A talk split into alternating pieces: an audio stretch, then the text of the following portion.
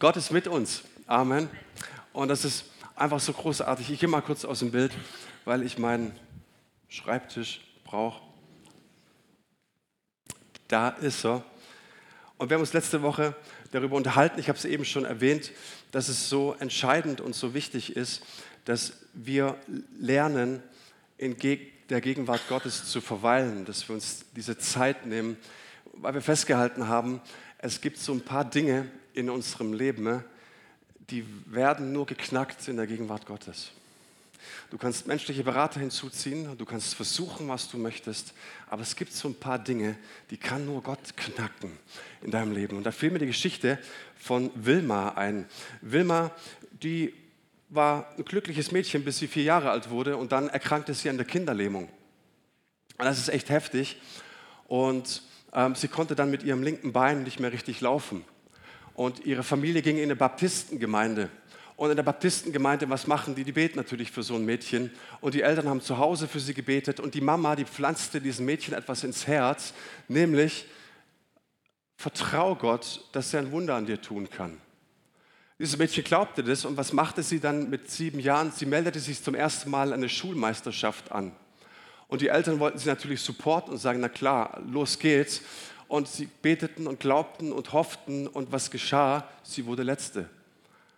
Und sie betete weiter und das kleine Mädchen wurde nicht davon abgehalten, im nächsten Jahr sich für die Schulmeisterschaft anzumelden. Und was passierte? Sie wurde wieder Letzte.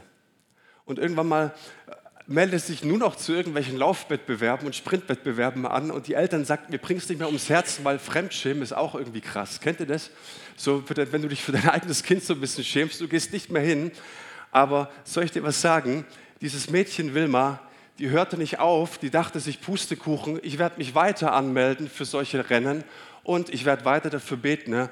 Und was soll ich dir sagen? Im Jahr 1960 gewann Wilma Rudolph bei Olympia in Rom dreimal in drei Sprintwettbewerben die Goldmedaille.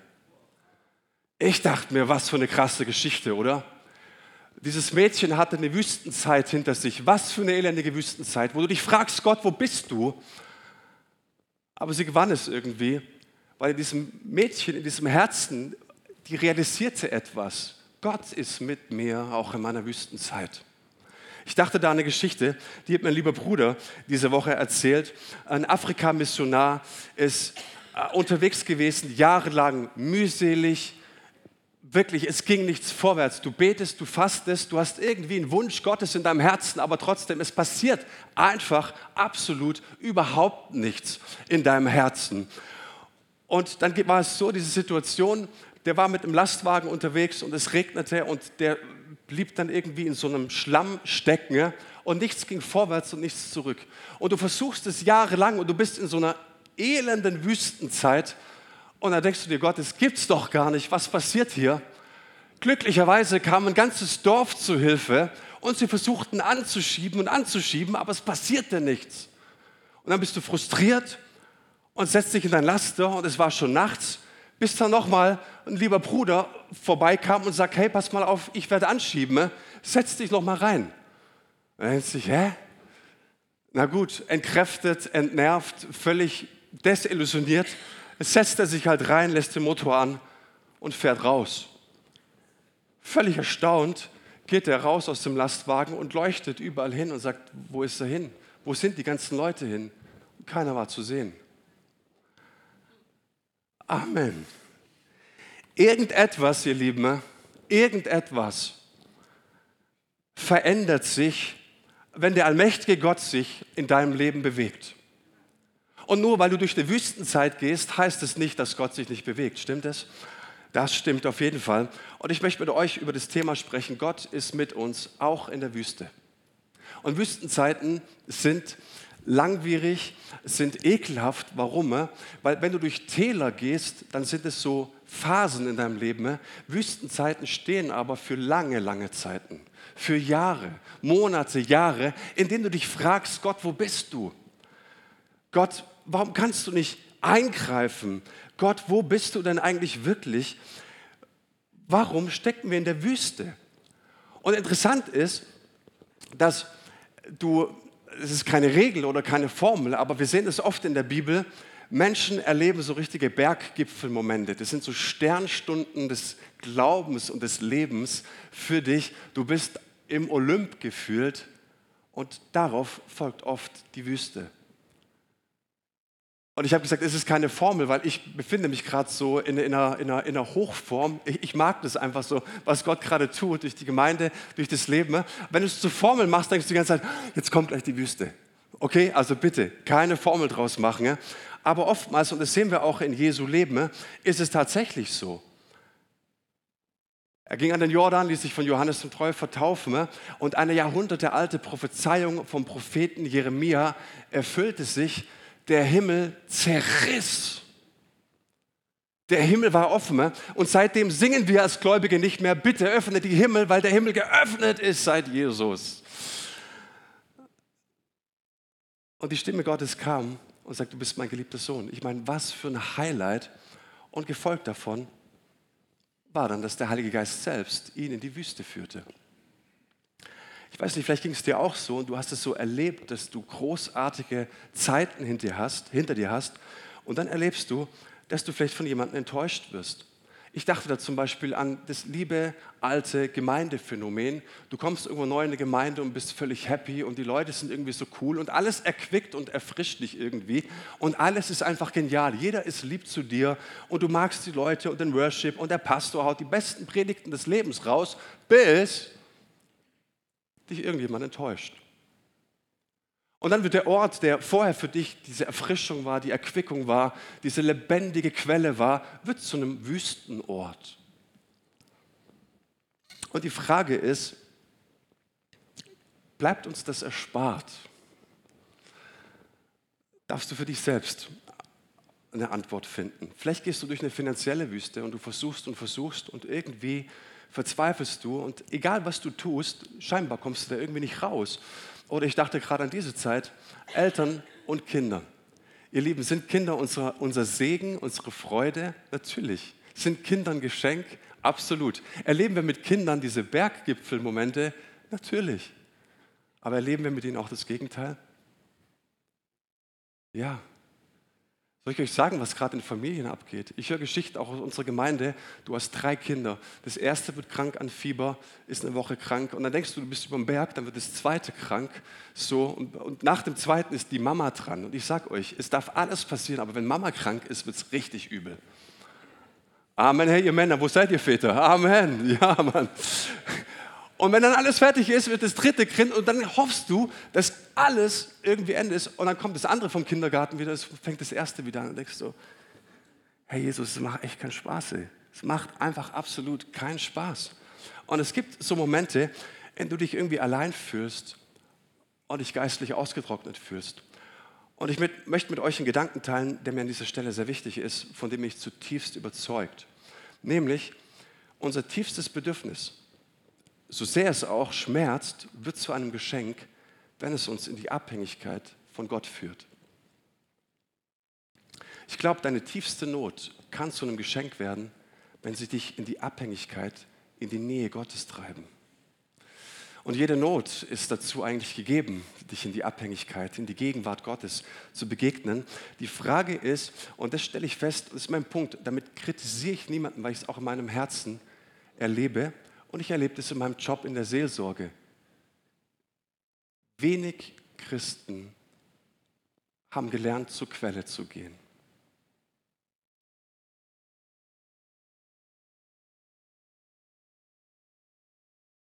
Lasst uns eine Geschichte aus dem Alten Testament anschauen. Mag ich total. 1. Könige 19. Elia. Elia erlebt ja auch so einen absoluten Berggipfelmoment äh, auf dem Berg Kamel. Er erlebte, dass Gott mächtig eingreift. Und unmittelbar danach sehen wir, wo geht er hin? In die Wüste. Er flieht in die Wüste. Und da verzweifelte er, da war er deprimiert, da war er traurig, er fühlte sich allein und er fürchtete um sein Leben. Und ich erzähle es jetzt einfach so entspannt und so locker, aber ich sage euch, das waren wirklich absolut taffe Zeiten für den Mann. Und da ging es um eine Frau, ich möchte euch ins Bild setzen und ein bisschen Kontext geben. Es gab einen bösen König namens Ahab. Der hatte aber eine noch bösere Frau namens Isabel. Und Isabel, die hörte davon, dass Elia die ganzen Propheten so ninjamäßig umgehauen hat. Und die wurde so wütend, jetzt pass auf, was eine wütende Frau macht. Die wurde so wütend und sie sagt zu ihrem Mann, wenn du es nicht hinkriegst, dann nimm ich's in die Hände. Ich kümmere mich darum. Ihr Männer, wir haben keine Isabels zu Hause, aber wir wissen, wie sauer Frauen werden können, wenn wir unseren Job nicht machen, stimmt's? Ja, wir wissen das. Und die war richtig wütend. Und dann heißt es dort, da schickte Isabel einen Boten zu Elia, der ihm ausrichten sollte, die Götter sollen mich schwer bestrafen, wenn ich dir nichts heimzahle, was du diesem Propheten angetan hast. Morgen um diese Zeit bist du auch ein toter Mann, das schwöre ich. König Ahab war schon seit Jahren hinter ihm her, aber sobald eine Frau wütend wurde, bekam Elia Angst. Und schau mal, was jetzt passierte. Die Frauen, warum lachen? Die Männer werden sind ganz still und die Frauen lachen. Herrlich. Ähm, schau mal, was jetzt passierte. Also es heißt dort, der König verfolgte ihn seit Jahren. Die Reaktion war, da packte Elia die Angst. Er rannte um sein Leben und floh bis nach Beersheba, ganz im Süden Judas. Dort ließ er seinen Diener, der ihn bis dahin begleitet hatte, zurück. Lasst uns mal einen Moment innehalten, weil wir sehr schnell überlesen, wie weit der gerannt ist. Wenn du auf deine Karte schaust, siehst du, der ist 100 Kilometer weit weggerannt von dieser Isabel. Nicht 10, 100. Ich meine nicht nach Mergelstetten, nicht nach Herbrechtingen, nicht nach Ulme, Augsburg. So ungefähr. Der Mann hat ihn lange verfolgt, jetzt kommt die Frau ums Eck und der nimmt die, nimmt die, die, die, die, die Füße in die Hände und rennt und rennt und rennt. Wahnsinn. Und jetzt war er da angekommen und da heißt es weiter, allein wanderte er einen Tag lang weiter bis tief in die Wüste hinein, zuletzt ließ er sich unter einem Ginsterstrauch fallen und wünschte sich tot zu sein. Krasse Geschichte, oder? Ich meine, gerade eben warst du noch auf diesem Berg, du hast erlebt, wie du 850 Propheten killst und Gott der Sieger über dich bist und jetzt im nächsten Moment bist du auf einmal in der Wüste und ich will dir einfach sagen, hey, das kann auch mir und dir passieren. Das passiert. Und dann sitzt du da unter diesem Ginsterstrauch und du sagst vielleicht die Worte, die viele von uns irgendwann mal in ihrem Leben gesagt haben, beziehungsweise gerade jetzt in diesem Moment sagen. Sie sagen, Herr, ich kann nicht mehr. Es geht nicht mehr. So viel ist passiert. Ich habe genug, Herr. Ich kann es nicht mehr tragen. Ich habe mich gewehrt, ich habe tapfer gekämpft, ich hatte Glauben, ich hatte Mut und schließlich bin ich einfach am Ende meiner Kräfte. Ich habe genug, Herr. Geht gerade nicht mehr. Und ich bin mir sicher, dass vielleicht unter uns hier Menschen sitzen, oder am Livestream dabei sind, die diese Worte vielleicht im Moment sagen oder auch schon für sich gesagt haben. Ich bin fertig, ich bin erschöpft, ich habe genug, ich halte es nicht mehr aus. Ich habe das so erlebt, als diese Quarantäneregel gefallen war, sind Lasten von mir gefallen. Ich weiß gar nicht, ich, ich fand es so, so anstrengend in der Corona-Zeit, Verantwortung für Menschen zu haben. Ständig nach den Regeln zu schauen und ich merkte, das ist mir so eine Riesenlast, weil ich Schiss hatte, was kommt jetzt wieder im Winter. Es ist so eine Last vom Herzen gefallen. Und da habe ich erst gemerkt, wie anstrengend diese Zeit für mich war. Kennst du das? Wir tragen so fleißig, wir sind so anständig, wir halten zusammen und, sagen, wir dürfen, müssen uns zusammenreißen, ja nicht aufgeben. Aber sobald dir die Last abgenommen wird, merkst du erst mal, was du so alles mit dir rumträgst. Vielleicht merkst du das, ich habe es eben schon erwähnt mit deinen Kindern. Ich meine, Kinder sind ein absolutes Geschenk. Vielleicht merkst du es mit einem Teenager. Teenager zu erziehen sind anstrengend. Lieben wir sie unendlich? Na klar. Aber irgendwann sagst du dir selbst, ich, eigentlich kann ich nicht mehr. Eigentlich reicht es mir. Und vielleicht bist du in einer Arbeitssituation gefangen, in der noch dieser eine Tropfen fehlt. Und ich weiß es, dass es Menschen hier unter uns gibt, denen es so ist. Sie stecken in einer Arbeitssituation Im Prinzip fehlt noch dieser eine Tropfen, der das fast zum Überlaufen bringen würde. Und du hast keine Perspektive und Wüste ist genau dieser Punkt. Du weißt nicht weiter. Du siehst nicht weiter. Du weißt nicht, wann es aufhört. Und das ist das Quälende daran. Finanziell versuchst du vielleicht auf grünen Zweig zu kommen, aber dein Auto geht kaputt. Das gibt es doch nicht. Vielleicht steckt sich dein Zweijähriger einen Ticktag in die Nase und du musst in die Notaufnahme abends um elf, keine Ahnung.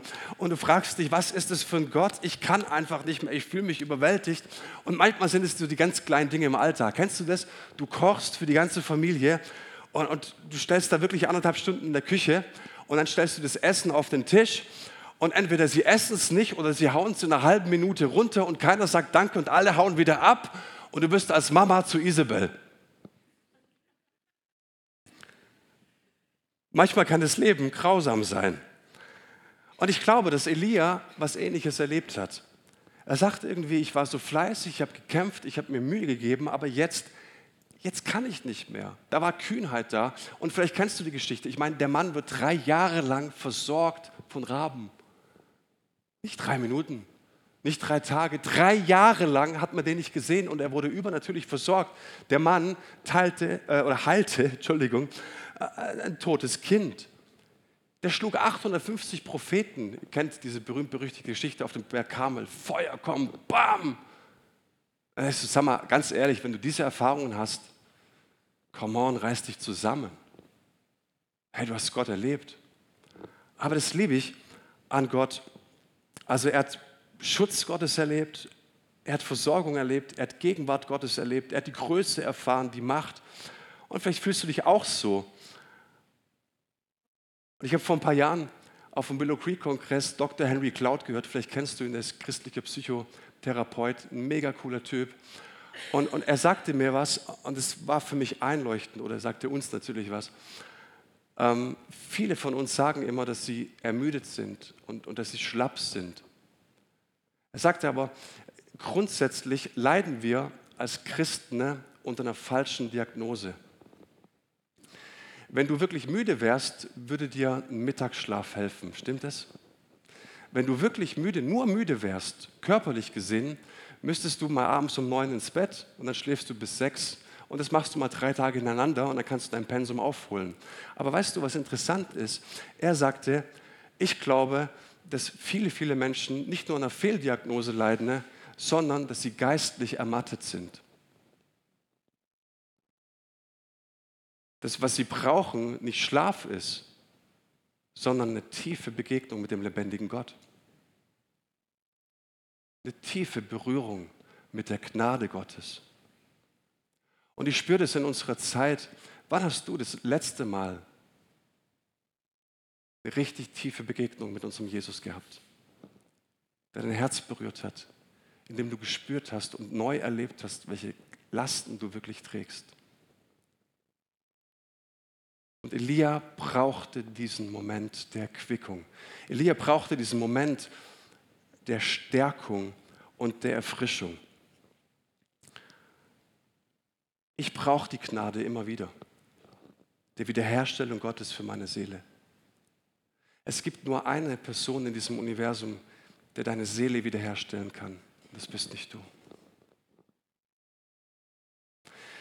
Für was auch immer du Glauben hast, für was auch immer du streitest, für was auch immer du glaubst, dass, dass du irgendetwas für dich tust.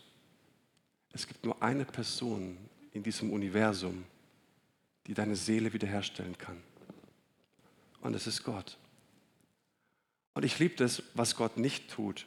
Er hält Elia keine Standpauke, keine Predigt. Er sagt nicht, hey, pass mal auf, lern mal zehn Verse auswendig oder er fragt, hey, wo ist dein Glaube? Du hast so viel erlebt, sondern was, was, was Gott tut ist, als Elia sich umblickte, entdeckte er neben seinem Kopf ein Fladenbrot,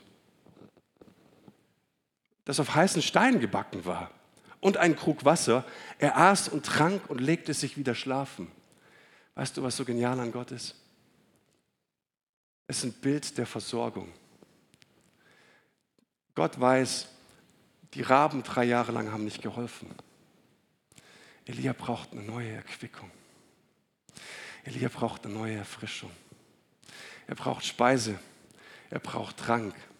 Er braucht es, dass er mich wieder erlebt, aufs Neue, dass ich ihn berühre, dass ich ihn anrühre. Gott dient uns so gern, weißt du das? Dass Gott auch dir so gern dient? Und dann hört er auf ihn und Gott sagt, steh auf, hol dir einen doppelten Cheeseburger mit Speck drauf. Das ist manchmal das Gesündeste, was du tun kannst. Und jetzt geht es weiter. Vers 7. Doch der Engel des Herrn kam wieder und weckte ihn zum zweiten Mal auf. Steh auf, Elia, und iss, befahl er ihm nochmal. Sonst schaffst du den langen Weg nicht, der vor dir liegt. Weißt du, was ich so genial daran finde? Gott sieht den Weg, der vor dir liegt. Und er sagt dir vielleicht heute, den Weg, den du vor dir hast, den wirst du nicht packen, wenn du nicht dich von mir versorgen lässt. Und ich liebe es, dass Gott schon wiederkommt. Und ich gehöre zu den Leuten, ich check das meistens nicht beim ersten Mal. Und Gott sei Dank hat die Gemeinde immer noch einen Pastor. Und wenn Gott nicht so drauf wäre, hätte sie keinen oder einen anderen wahrscheinlich. Ich brauche das, dass Gott ein zweites Mal kommt und dass Gott ein drittes Mal kommt. Und diese Geschichte zeigt uns, vielleicht sagst du, ach, ich brauche eine härtere Predigt und es ist doch alles wischiwaschi. Nein, im Herzen habe ich verstanden, ne? Gnade verändert mein Leben. Und nicht, dass ich mich immer wieder zusammenreiße. Gnade verändert mein Leben. Dass er mir immer wieder begegnet. Ich brauche das. Ich weiß nicht, wie du drauf bist, aber ich brauche es und ich bin Gott so dankbar, dass es immer wieder tut. Und ich möchte dich ermutigen, vielleicht spürst du, dass du gerade in Sünde feststeckst und irgendwie nicht rauskommst. Vielleicht verdammst du dich selber und du sagst, hey, ich habe mir manche Situationen selber eingebrockt. Dann möchte ich dir heute Morgen sagen, Gott möchte zu dir kommen. Und vielleicht checkst du es heute Morgen nicht, dann tut es eben nächsten Sonntag. Aber so ist unser Gott. Und dann stand er auf und er aß und dann ging er weiter, nochmal weitere 40 Tage. Keine Ahnung, wie weit du kommst in 40 Tagen und 40 Nächten. Ne? Und dann kam er zum Berg Horeb und was machte er dort? Und das spricht irgendwie auch so für mich. Ich weiß nicht, wie es dir geht. Dort ging er in eine Höhle, um darin zu übernachten. Ne? Plötzlich sprach der Herr zu ihm, Elia, was tust du hier?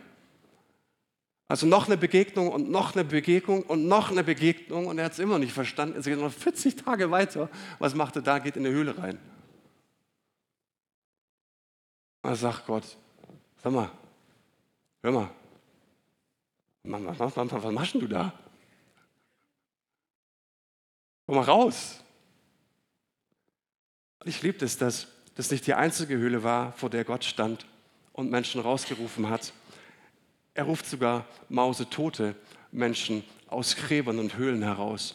Weil weißt du, wenn Gott vor deiner Höhle steht und vor deinem lebendigen Grab steht, und manchmal ist es so, dass du dich vielleicht beerdigt fühlst, Gott ruft heraus. Und dann kriegt Elia diesen weinerlichen Ton, und es heißt in Vers 10, Elia antwortete, ach Herr, du allmächtiger Gott, mit welchem Eifer habe ich versucht, die Israeliten zu dir zurückzubringen? Denn sie haben den Bund mit dir gebrochen, deine Altäre niedergerissen und deine Propheten ermordet. Ich bin übrig geblieben als Einziger. Ich allein. Ich ganz allein. Und jetzt trachten sie nach dem Leben. So hören sich geistliche Wüsten an. Es tut ihm weh. Und seine Not ist so groß, dass er nicht über seine Not hinaussehen kann. Aber Gott sieht den Weg, der vor dir liegt. Und Gott scheut sich nicht vor deiner weinerlichen Stimme. Er begegnet dir und er ruft dich raus. Und er sagt, hey, wenn du verzweifelt bist, dann gibt es eine Person in diesem Universum, der dich da rausholt. Gott begegnet ihm in seiner tiefsten Not in diesem Moment. Gott kümmert sich um ihn in einem Moment, in dem er verwundbar ist, wo vielleicht andere über ihn lachen. Aber Gott sieht ihn. Und deshalb hoffe ich, dass wir von ganzem Herzen verstehen, ne, dass unsere tiefste Not zu einem Geschenk werden kann, wenn sie uns dazu bringt, sich auf Gott zu verlassen. Und Gott kommt wieder und wieder zu ihm und reicht ihm die Hand in der tiefsten Not. Und da heißt es in Vers 11, da antwortete ihm der Herr, komm aus deiner Höhle heraus und tritt vor mich, denn ich will an dir vorübergehen. Und das habe ich so empfunden, dass es Gott heute Morgen auch zu einigen von uns spricht. Tritt heraus. Weißt du, es ist schön zu wissen, dass Gott mit uns ist. Und vielleicht hängt es am Klo, vielleicht hängt es, was weiß ich, wo, bei der Küche, am Kühlschrank bei dir. Gott ist mit uns. Aber weißt du, es geht nicht darum zu wissen, dass Gott mit dir ist. Es geht darum, dass du dich positionierst. Und du sagst, Gott, ich habe 300 Mal für mich beten lassen, mein Leiden ist immer noch da. Aber wenn die da hinten stehen zum Beten, gehe ich auch 333 Mal hin. Ich positioniere mich, weil wenn du sagst, Gott ist mit uns, geht es darum, dass ich mich positioniere vor dir. So handelt Gott. Und es tut Elia. Und was da kommt, ist die weltberühmte Geschichte. Und ich komme zum Ende. Und auf einmal, als er sich da positioniert hatte, kam was? Ein großer Wind. Und zerschmetterte Berge und Felsen. Und Elia dachte, ja, endlich ist Gott am Start. Let's go. Gott, du bist da drin. Aber die Bibel sagt uns, no, da war er nicht. Und nach dem Wind kam ein Erdbeben. Ich meine, hey, ihr, wie wir für Erweckung beten, der Erdbeben, so muss es sein, der Erweckung war und alles bebte. Und Elia sagte, come on, jetzt aber, Gott ist im Ring, jetzt geht's los. Und alles bebte. Und die Schrift sagt uns, Gott war da auch nicht drin. Was kam dann? Wieder Feuer, schon wieder. Der hat es so krass erlebt. Schon wieder kommt Gott mit Feuer.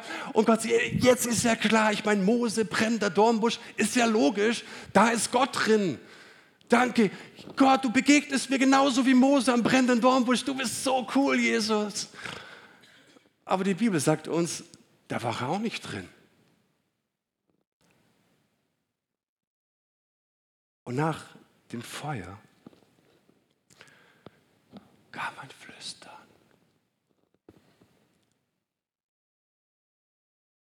Ich dachte mir, hä? Im Erdbeben bist du nicht, im Sturm bist du nicht. Im Feuer bist du nicht. Du bist nicht in diesem spektakulären, sondern du bist im Flüstern. Gott war im Flüstern. Warum ist die Stimme Gottes so leise, wenn das Leben so schwierig ist? Warum ist Gott so sanft? Warum ist seine Stimme so still? und so klein. Hey, wenn Gott will, dass wir ihn hören, warum schreit er nicht? Warum flüstert er? Warum spricht er nicht laut und kraftvoll, dass es sogar ich verstehe? Warum flüstert Gott? Darf ich dir sagen, warum Gott flüstert? Weil er dir nah ist er näher ist, als du denkst. Weil er sich zu dich zu sich rufen möchte in seine Gegenwart. Gott ist nah und er flüstert in dein Herz und er flüstert ein Neues in unser Leben, wenn du heute Morgen dich für ihn öffnest. Der Teufel schreit permanent seine Lügen in unser Leben, aber Gott flüstert. Und er sagt dir, ich werde dich niemals loslassen. Ich werde dich niemals vergessen. Ich habe deinen Namen in meine Hand gezeichnet.